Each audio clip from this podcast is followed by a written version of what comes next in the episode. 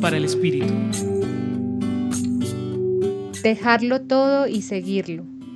Esa es la invitación que el evangelista Mateo nos trae hoy con la palabra.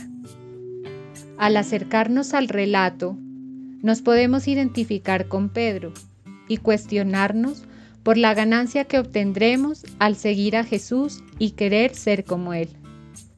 Notamos entonces que en la respuesta que da Jesús a Pedro y hoy a nosotros, se hace evidente la promesa de la vida eterna, esa generosidad que abunda en el corazón de Dios y que podemos verla si lo queremos en lo que somos y tenemos.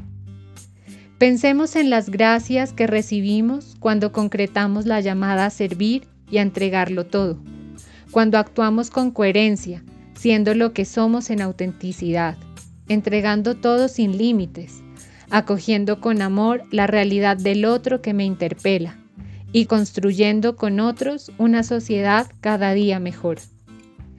Piensa en cómo queda tu corazón, quizá rebosante de amor, inquieto a seguir dando más, confiado y esperanzado en el mañana, agradecido, reconfortado. Eso y mucho más es recibir cien veces más. Que la palabra de hoy nos mueva a conectar el corazón con nuestra acción, hacer todo por amor y entrega y no por esperar algo a cambio, a ser transparentes en nuestro testimonio a los otros y a seguir con ímpetu y firmeza a ese Jesús que es vida, amor, justicia, misericordia, diversidad, escucha. Acompañó su reflexión Marcela Caicedo Vela del Centro Pastoral San Francisco Javier de la Pontificia Universidad Javeriana.